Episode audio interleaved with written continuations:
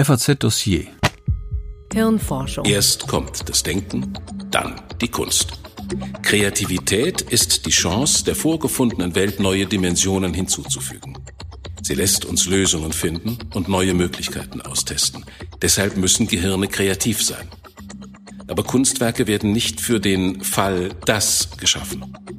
Wozu denn? Die Hirnforschung könnte einiges dazu sagen.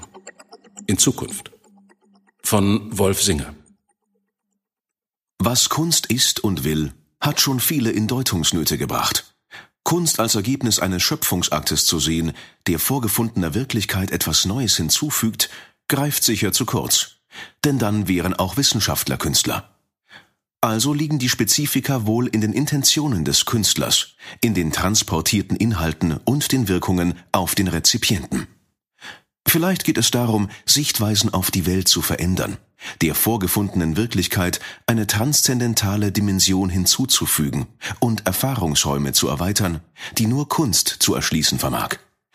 Ich denke, es ist klüger, es bei dieser zirkulären Argumentation zu belassen, mich nicht weiter zu verstricken und darauf zu vertrauen, dass es einen irgendwie gearteten Konsens darüber gibt, wann etwas Geschaffenes Kunst ist. Einfacher ist es anzugeben, was Hirnforschung will und was sie sicher nicht will. Sie will die neuronalen Mechanismen aufklären, die den kognitiven und exekutiven Funktionen unseres Gehirns zugrunde liegen. Dabei will sie auch die Entwicklung von kognitiven Systemen verstehen, die es Menschen erlaubt haben, der biologischen die kulturelle Evolution hinzuzufügen. Was die Hirnforschung nicht will, ist, sich mit Inhalten zu befassen, die in den Bereich von Glauben und Metaphysik fallen. Dazu taugt sie nicht, da Wissenschaft orthogonal zu diesen Welten ist und Behauptungen über die Verfassung dieser Welten weder bestätigen noch widerlegen kann. Da sich Hirnforschung mit den materiellen Grundlagen mentaler und psychischer Phänomene befasst, kann es aber vorkommen, dass sie naturalistische Begründungen anbietet für Phänomene, die bislang ausschließlich als geistige von den Humanwissenschaften behandelt wurden. Die Aufklärung von Mechanismen, die ästhetischen Urteilen zugrunde liegen, wäre so ein Fall. Für die Untersuchung von Beziehungen zwischen Neurobiologie und Kunst sind naturgemäß jene Forschungsrichtungen besonders relevant, die sich mit den neuronalen Grundlagen von Wahrnehmung befassen und damit epistemische Fragen berühren. Wie konstituieren sich Wahrnehmungen in unserem Gehirn? Welches sind ihre neuronalen Korrelationen? Nehmen wir die Welt wahr, wie sie ist, oder nehmen wir nur die Interpretationen wahr, die unser Gehirn für die einlaufenden Sinnessignale erstellt? Und, wenn letzteres gilt, woher kommt das Vorwissen, das benötigt wird, um interpretieren zu können? Auf einige dieser Fragen kann die Neurobiologie inzwischen antworten. Sie zeigt uns, dass unsere Sinnesorgane nur einen winzigen Ausschnitt der Welt für unsere Primärwahrnehmung zur Verfügung stellen. Auf der Netzhaut des Auges findet sich lediglich eine kontinuierliche Verteilung elektromagnetischer Strahlung unterschiedlicher Frequenz und Amplitude. Diese wird in neuronale Erregungsmuster übersetzt und aus ihnen konstruiert ein Netzwerk von mehreren Dutzend Hirnrindenarealen den ganzen Reichtum unserer visuellen Welt. Künstler vertrauen seit jeher auf diese rekonstruktiven Leistungen unserer Sinnessysteme. Wenn es ihnen gelingt, und das war lange Zeit ihr vornehmstes Anliegen, in ihren Bildern genau jene Muster nachzuahmen, die von der erdachten Welt auf der Netzhaut erzeugt werden würden, dann rekonstruiert das Gehirn daraus genau diese erfundene Wirklichkeit. Künstler können sich darauf verlassen, dass Andeutungen genügen, um komplexe Assoziationen auszulösen, und dass vorsätzlich Ausgelassenes ergänzt wird. Anders wären Karikaturen nicht zu verstehen. Der Gestaltungsdruck unserer kognitiven Systeme ist so groß, dass sie selbst in den aleatorischen Kompositionen von John Cage Strukturen hineinprojizieren. Möglich sind diese konstruktiven Leistungen nur, weil unsere Gehirne über eine kaum vorstellbare Menge an Vorwissen über die Beschaffenheit der Welt verfügen. Dies wirft die Frage nach den Quellen dieses Wissens auf. Im Gehirn sind alles Wissen und auch die Programme, nach denen dieses Wissen verwertet wird, in der Verschaltung der Nervenzellen gespeichert. Wir sprechen von der funktionellen Architektur des Gehirns und meinen damit die Art und Weise, wie die Neuronen miteinander vernetzt sind, welche Zellen miteinander in Verbindung stehen, ob die Kopplungen stark oder schwach und ob sie erregend oder hemmend sind. Somit reduziert sich die Frage nach den Quellen des Vorwissens, das für die Konstruktion von Wahrnehmungen erforderlich ist, auf die Frage nach den Prozessen, welche die Verschaltung der Nervenzellen bestimmen. Allen voran ist hier die Evolution zu nennen. Durch Selektion haben sich Verschaltungsarchitekturen herausgebildet, die Verhalten unterstützen, das Überleben und Reproduktion sichert. Auf diese Weise wurde Wissen über die Bedingungen der Welt in den Genen gespeichert, die für die Ausbildung der Hirnarchitekturen zuständig sind. Es handelt sich dabei um implizites Wissen. Wir wissen nicht, dass wir es haben, da wir nicht dabei waren, als es erworben wurde. Weiteres Wissen über die Umwelt erwerben Gehirne während ihrer Entwicklung. Bis etwa zum 25. Lebensjahr werden neue Verbindungen zwischen Nervenzellen gebildet und eingeschmolzen. Erhalten bleiben nur solche, deren Funktion sich bewährt. Das werdende Gehirn passt sich also über Architekturänderungen an die vorgefundenen Bedingungen an und erwirbt dadurch weiteres Wissen. Auch ein Großteil dieses Wissens ist implizit, da wir uns nicht an die frühen Lernprozesse erinnern können.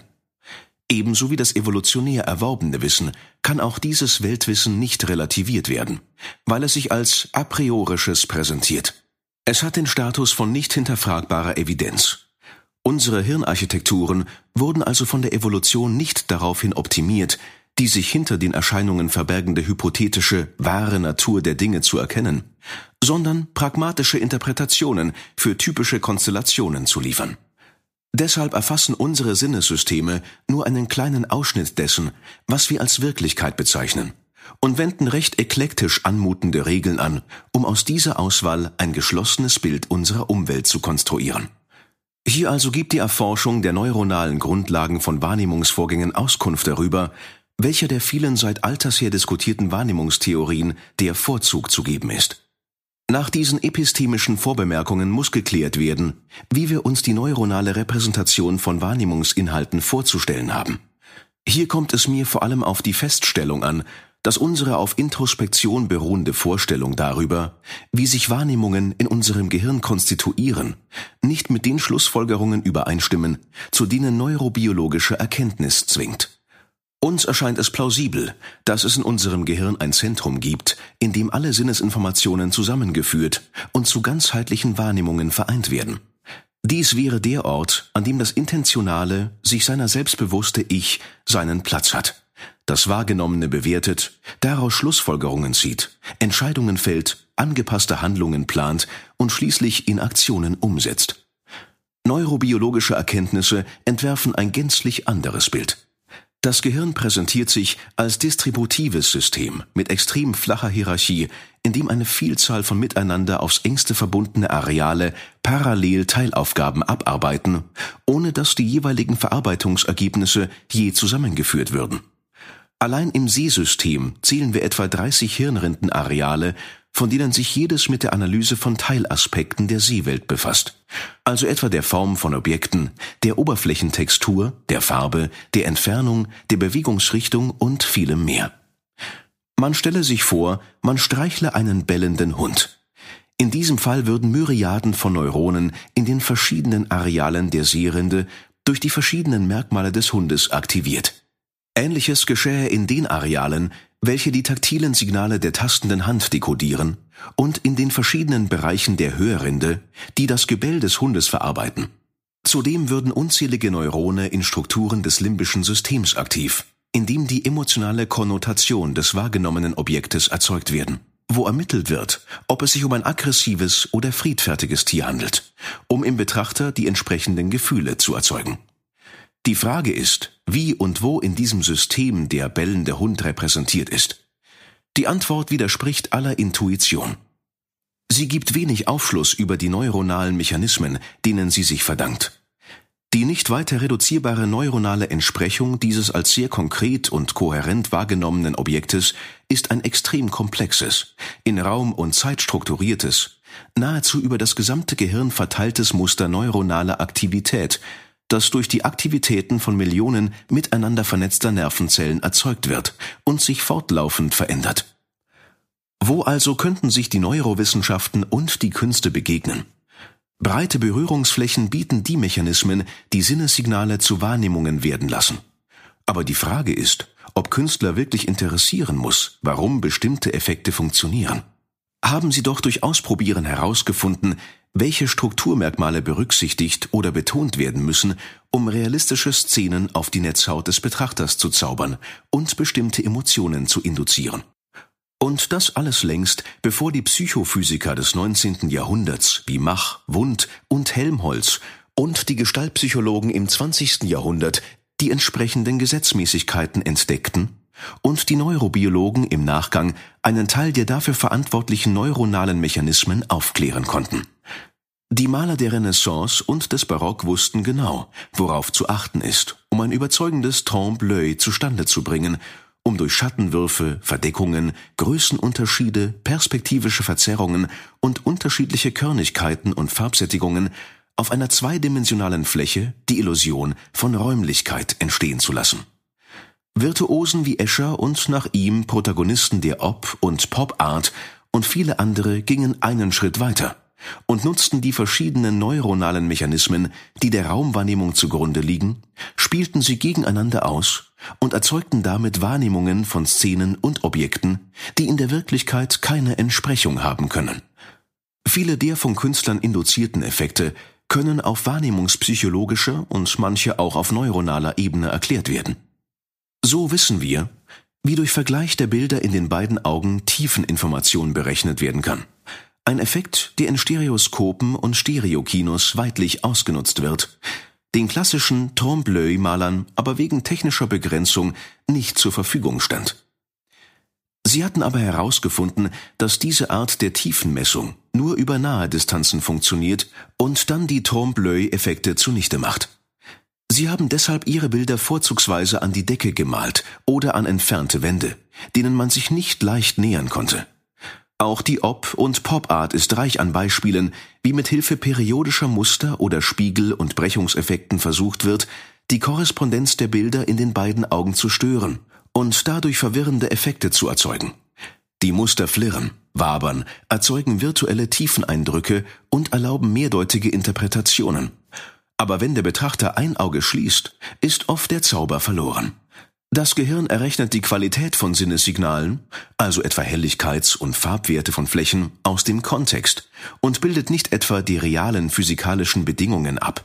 Dies ist eine wichtige Funktion, um die Konstanz des Wahrgenommenen trotz unterschiedlicher Beleuchtungsbedingungen zu gewährleisten. Das Gehirn wertet Relationen aus und interessiert sich wenig für absolute physikalische Größen. Und auch damit lässt sich trefflich spielen, um Effekte zu erzielen, die oft über das hinausgehen, was in der realen Welt möglich wäre. Man denke nur an die gleißenden Lichtbündel in Rembrandts oder Vermeers Gemälden oder die glitzernden Wasserflächen in den Bildern der Impressionisten oder die komplexen Klangwelten, die durch Akkorde, relationale Konstrukte aus Tönen erzeugt werden können. Ausgenutzt wird auch, dass farbkodierende Neurone wenig sensitiv für Konturgrenzen sind. Erzeugt man Konturen über Farb- und nicht über Helligkeitskontraste, dann bekommen diese eine eigentümliche Unbestimmtheit. Sie scheinen zu fließen. Dieser Effekt wird in der Malerei seit jeher und nun auch in den modernen Installationen ausgiebig genutzt.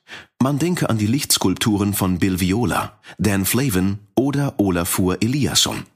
In den Labors von Psychophysikern und seit die elektronischen Medien in die Produktion von Kunstwerken einbezogen wurden, auch in Kunstausstellungen wird erfahrbar, welch verblüffende Optionen zur Erzeugung virtueller Realitäten und Erschließung neuer Erfahrungsräume heute zur Verfügung stehen.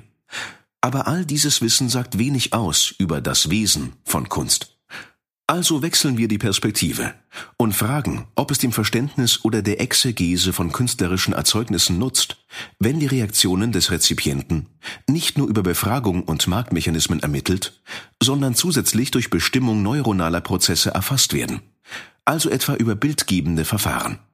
Wenn zutrifft, dass Kunst sich gerade dadurch auszeichnet, dass sie Vorgefundenes transzendiert und neue Wirklichkeiten schafft, wie erfassen unsere Gehirne diese Wirklichkeiten? Welche kognitiven Mechanismen nutzen Sie, um den transzendenten Teil des Dargestellten zu dekodieren? Ereignet sich Zusätzliches, wenn sich im Rezipienten Erfahrungen konstituieren, die über das primär Wahrgenommene hinausgehen, Erfahrungen, für die es in einer vorkulturellen Welt keine Entsprechung gibt, Wenn im Gedicht Bedeutung zwischen den Zeilen entsteht, im Bild erdachte oder erträumte Welten zur Darstellung kommen, mit all den der Wirklichkeit verwehrten Möglichkeiten für Widersprüche und Ambivalenzen. Wenn Musik Erfahrungswelten erschließt, die sich in keiner anderen Sprache fassen lassen. Noch sind unsere Methoden viel zu grob, um Korrelate für semantische Inhalte zu identifizieren. Aber sie sind geeignet, selbst sehr kleine Unterschiede zwischen globalen Aktivitätsprofilen sichtbar zu machen. Um jedoch die zu erwartenden Unterschiede zwischen den neuronalen Korrelaten von Kunst und Alltagserfahrung zu erfassen, bedürfte es klarer und konsensfähiger Kriterien dafür, was die beiden voneinander unterscheidet. Und das Unterfangen bekäme zirkulären Charakter. Wir finden bestenfalls das neuronale Substrat für Wahrnehmungen, deren spezifische Konnotation wir schon vorher definiert haben müssten. Eine für Hirnforscher gewiss interessante Frage, für die Deutung von Kunst aber wenig ergiebig. Ertragreicher könnte die Suche nach dem neuronalen Substrat und einer naturalistischen Begründung ästhetischer Urteile sein. Woher weiß das Gehirn, welche Erregungsmuster stimmig sind und wie verknüpft es sie mit Empfindungen? Bei jedem Wahrnehmungsakt bilden sich auf der Basis des bereits Gewussten raumzeitlich strukturierte Erregungsmuster aus, die sich über eine Vielzahl von Hirnrindenregionen ausbreiten und als Hypothesen zu verstehen sind. In einem zurzeit intensiv beforschten, aber noch nicht vollständig aufgeklärten Prozess stabilisiert sich dann unter dem Einfluss der Sinnessignale die wahrscheinlichste Hypothese. Und das ihr entsprechende Erregungsmuster wird in diesem Moment zum neuronalen Substrat der jeweiligen Wahrnehmung. Wie also unterscheiden sich die Erregungsmuster, die während der Suche auftreten, von denen, die eine Lösung darstellen? Das Gehirn kann diese Unterscheidung treffen, sonst gäbe es den Eureka-Effekt nicht. Die Systeme, die diese Bewertung innerer Zustände vornehmen, sind stammesgeschichtlich alt und relativ gut erforscht. Bei Wirbeltieren gehören diese Subsysteme zum sogenannten limbischen System. Allein wir wissen noch nicht, welche dynamischen Signaturen sie bewerten, wodurch sich Suchprozesse und Lösungszustände unterscheiden. Vielleicht zeichnen sich Lösungszustände durch ein besonders hohes Maß an zeitlicher Kohärenz oder Stabilität oder durch ein bestimmtes Maß an Ordnung aus. Deshalb gibt es auch noch keine funktionalistischen Erklärungen dafür, warum bestimmte Harmoniefolgen oder Rhythmen besonderes Wohlbefinden oder Unbehagen erzeugen und warum bestimmte Proportionen als gefällig oder unstimmig wahrgenommen werden. Gewiss ist nur, dass die strukturierte Aktivierung der Sinnessysteme bestimmte Erregungsmuster induziert, die über interne Bewertungssysteme in Empfindungen, Gefühle und Emotionen umgesetzt werden, um der Kunst eigene Erregungsmuster induzieren zu können, die keine natürliche Entsprechung haben, und damit Erfahrungen und emotionale Schwebungen zu vermitteln, welche die vorgefundene, vorkulturelle Wirklichkeit transzendieren. Wenn uns auch die neuronalen Kriterien für gute oder konflikthafte neuronale Zustände fehlen, begrenzte Auskunft über die Herkunft ästhetischer Urteile geben Verhaltensuntersuchungen. Diese verweisen sowohl auf evolutionäres Erbe als auch auf kulturelle Verabredungen als Quelle für ästhetische Urteile. So gelten Merkmale als schön, die auf Gesundheit, Fruchtbarkeit und Stabilität verweisen. Hierzu zählen Symmetrie und harmonische Relationen als Ordnungsparameter oder die Intaktheit von Strukturen. Ferner gilt, dass es mit angenehmen Gefühlen verbunden ist, wenn Erwartetes eintritt. Unsicherheit und Angst hingegen werden ausgelöst, wenn es anders kommt als vorgesehen oder gänzlich Unbekanntes sich ereignet. Auch scheint es, als würden wir ein bestimmtes Verhältnis zwischen Ordnung und Unordnung bevorzugen. Und dies wiederum hat mit der Attraktivität von Komplexität zu tun. Sehr regelmäßige Strukturen, Kristalle etwa, sind wenig komplex. Und das gleiche gilt für gänzlich zufällige Anordnungen. Wir empfinden beides schnell als langweilig. Ein Effekt, der natürlich auch als Stilmittel verwendet werden kann. Aber als interessanter werden Strukturen empfunden, die hohe Komplexität aufweisen. Also sich an einem bestimmten Ort zwischen Ordnung und Unordnung aufhalten. Hier gibt es eine interessante Parallele zur Architektur der Großhirnrinde. Die Verschaltungen der Neurone weisen just jenes Optimum zwischen Regelmäßigkeit und Zufallsverteilung auf, das maximale Komplexität erzeugt. Und das Gleiche gilt für die Erregungsmuster, die sich in diesem komplexen Netzwerk ausbilden. Natürlich sind die Kriterien für ästhetische Urteile in den Netzwerken des Gehirns gespeichert, und es wäre spannend herauszufinden, welche Anteile davon evolutionären Ursprungs sind und welche über kulturspezifische Lernprozesse eingeprägt wurden. Die Hirnforschung kann die Mechanismen aufklären, über welche die Gene und kulturelle Lernprozesse Hirnarchitekturen festlegen. Und in manchen Fällen kann es gelingen, zwischen angeborenen und erworbenen Verbindungsmustern zu unterscheiden. Besser geeignet sind hierfür jedoch kulturenübergreifende Verhaltensexperimente. So ergaben diese, dass alle Menschen Kompositionen mit einem hohen Anteil an großen Terzen als heiter und solche mit viel verminderten Terzen als schwermütig empfinden.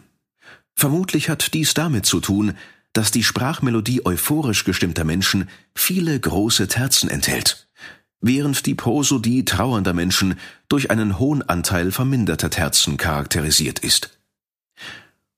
Ob hingegen alle Menschen nach einem Dominant-Sept-Akkord die Rückkehr zur Tonika erwarten, weiß ich nicht. Zu vermuten ist jedenfalls, dass die Kriterien zur Beurteilung von Komplexität, Ordnung, Bekanntem und Überraschendem wesentlich von kulturspezifischen Seh- und Hörerfahrungen abhängen.